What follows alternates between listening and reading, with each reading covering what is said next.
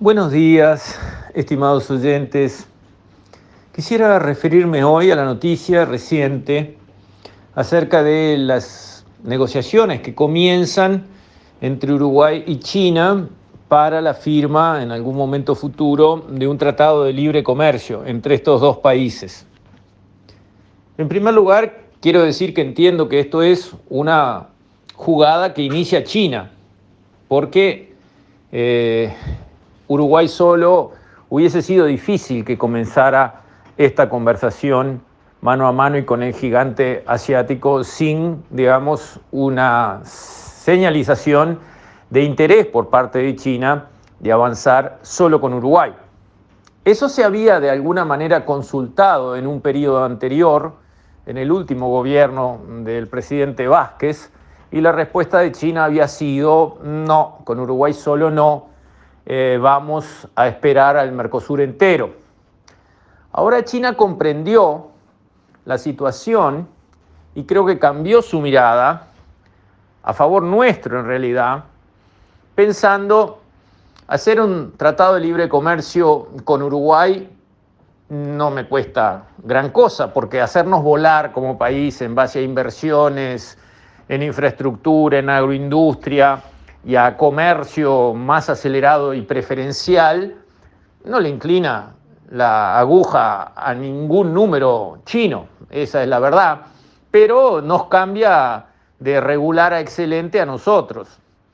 Y eso a China le sirve porque no haría malos negocios aquí, no, no estaría forzando, digamos, este, subsidios o pérdida de ningún tipo, y tendría una carta para mostrar en el futuro dominó que seguro quiere hacer con América Latina, acordando con Uruguay y ayudando a que Uruguay le vaya muy bien, la conversación se vuelve más fácil con países más reticentes como por ejemplo Brasil, que además tiene una muy fuerte base industrial donde la competencia china generaría resquemores este, muy fuertes.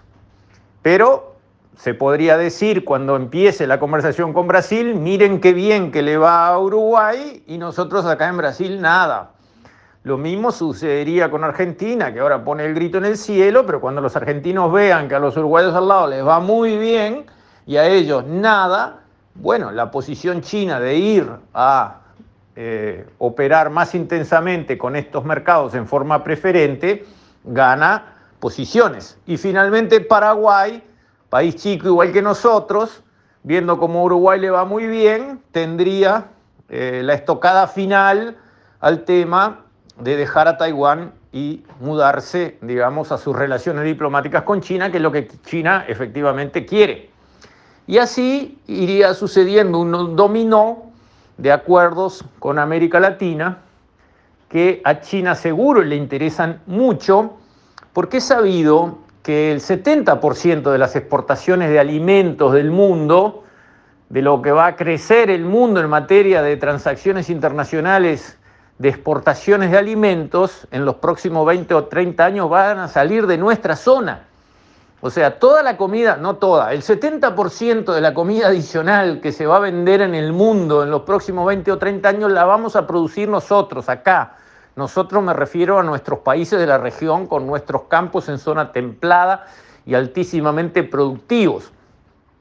Controlar ese flujo incremental de comida hacia el futuro es una jugada clave en la geopolítica mundial, porque el que no tiene para darle de comer a su pueblo no puede jugar ninguna pulseada, ni por las buenas ni por las malas. No hay ejército que pueda hacer nada si no tiene lo que comer. No hay pueblo que acompañe ninguna aventura si no tiene para comer. Entonces, desde ese punto de vista, está claro el interés geopolítico a largo plazo de China, que es bastante complementario con el interés de Uruguay. Así que bienvenida la gestión del gobierno que habilitó este paso inicial, que es real, existe esto no es camanduleo, esto no son versos en el aire, estos son contactos formales, hay una carta de China, que China oficialmente no le entrega una carta porque sea cualquier país con el que no está realmente interesada en hacer lo que hay que hacer, y también le está diciendo a los amigos del Mercosur gente, todo bien, pero esto avanza y no tiene marcha atrás. Si se quieren subir al barco ahora, bienvenidos. Si quieren quedarse abajo y esperar, todo bien, pero esto está en movimiento, lo cual es una confirmación del interés y de la posición de nuestro país en el Mercosur, que dice esencialmente, bueno, la libertad tiene que estar. Uruguay ya hizo un tratado de libre comercio solo con México. La cláusula esa famosa que establece que todos tienen que decir el sí no fue aprobada por las instancias debidas en cada país, por lo tanto fue propuesta y no está en vigor. Y en ese sentido, avancemos a distintas velocidades. Que Uruguay haga un tratado de libre comercio con China no quiere decir que Argentina lo pueda hacer dentro de dos años, o cinco años, o diez años, o nunca, como Argentina no tiene un tratado de libre comercio con México y Uruguay sí, y el tratado funciona y el Mercosur no pierde nada.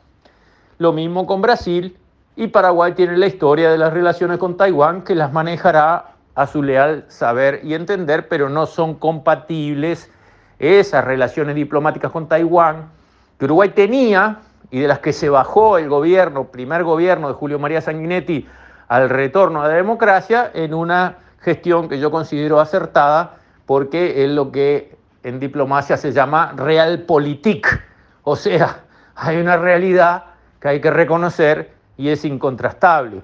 Si a cualquiera con dos dedos de frente le dan a elegir entre tener relaciones comerciales y diplomáticas con China o con Taiwán, bueno, creo que no, no da para mucho análisis, la verdad. Pero Paraguay sigue con sus relaciones con Taiwán sin relaciones con China. Perfecto, está en su soberanía manejarse así si lo entienden que les conviene.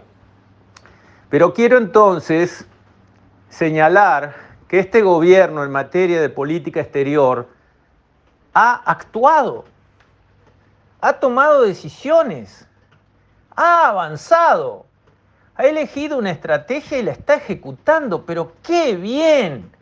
Es exactamente lo que precisábamos. Unos preferirán que en vez de empezar con China hubiésemos debido empezar con Gran Bretaña. Y capaz, pero China era la que estaba lista y golpeando la puerta, y eso hay que rechazarlo. A China hay que decirle, no, espera un poquito, contigo no voy a hablar hasta que lo haga con Gran Bretaña. ¿Eso es lo que hay que contestarle a China? que ya nos compra más de un tercio de todo lo que vendemos. Creo que el gobierno ha actuado y ha actuado bien y ha defendido y ha defendido bien los intereses de nuestro país, los intereses de verdad del país, los intereses de la sociedad uruguaya, los intereses que se reflejan en la necesidad de crecer. Uruguay necesita crecer, crecer mucho y fuerte, no lo estamos logrando. Miren los números. El rebote del PBI de los países después de la caída que más o menos todos han tenido grande o chica por la pandemia, el rebote hace mover el PBI para arriba entre un 5 y un 10%. Promedio de América Latina 6,5%. ¿Cuánto va a crecer Uruguay según lo que tenemos en las proyecciones oficiales? Todos cruzando los dedos a ver si crecemos 3,5%. No alcanza no es suficiente para que los uruguayos todos, los ricos, los pobres, los medianos, todos, tengamos un futuro mejor, para que nuestros hijos vivan mejor. Tenemos que crecer más fuerte, más rápido. Y no lo estamos logrando. Y no lo podemos hacer. Y con un crecimiento mediocre, todos los problemas se vuelven insolubles. No conseguimos hacerle casas para 80 mil personas o 100 mil personas rápido. Hagámoslo, liquidemos los cantegriles de una. No podemos.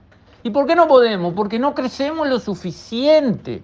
Entonces, este tipo de accionar del gobierno que va a buscar los mercados donde están para que funcionen mejor, para que gracias a abrir los mercados totalmente vengan inversiones para atender mejor a esos mercados, esto es el camino que el Uruguay tiene que seguir.